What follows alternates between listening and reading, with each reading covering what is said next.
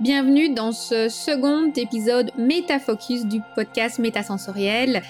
Et oui, désormais, chaque samedi, nous nous retrouvons pour revisiter un petit extrait d'un épisode précédent afin d'aller vraiment au cœur du message.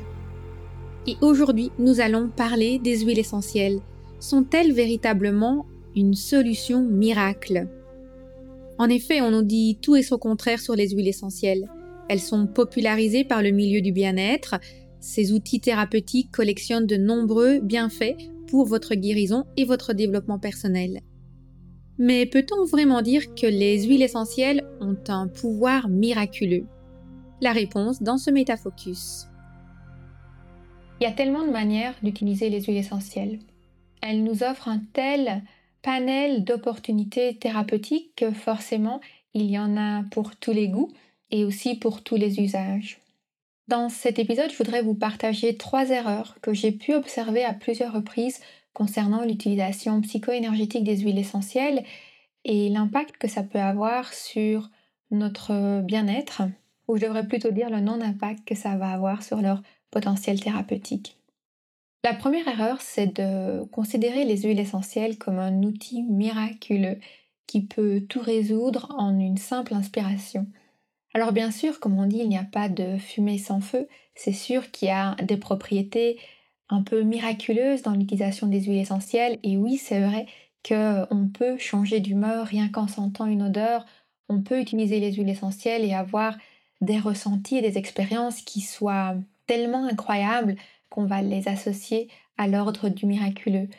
Ça va nous arriver de façon ponctuelle. Mais dans une utilisation véritablement thérapeutique, quand on a de véritables traumatismes ancrés en nous depuis longtemps, des blessures à guérir, les huiles essentielles à elles seules ne vont pas suffire. Pour moi, c'est super important de toujours considérer les huiles essentielles comme un outil complémentaire à d'autres pratiques. Une personne qui a mal au dos pourra très facilement trouver des huiles essentielles pour apaiser ses maux, mais si elle ne fait pas à côté de ça des exercices, du renforcement musculaire et qu'elle ne fait pas d'efforts pour retravailler toute sa structure corporelle, elle ne va jamais véritablement guérir.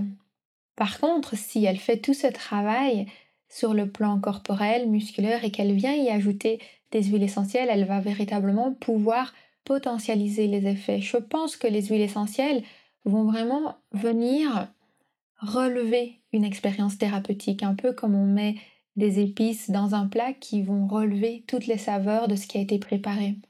J'aime dire que les huiles essentielles dans un massage vont être une main supplémentaire. Elles vont être une voix supplémentaire dans une méditation ou dans une séance de sophro. Elles seront une solution naturelle supplémentaire que le naturopathe pourra ajouter à son panel d'outils.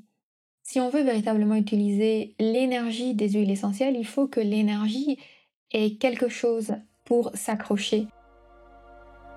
Si cette réponse vous a intrigué et que vous avez envie d'en savoir plus, je vous invite à aller réécouter l'épisode 1.11 du podcast Métasensoriel. Il est disponible sur aromacantisme.com slash 1.11.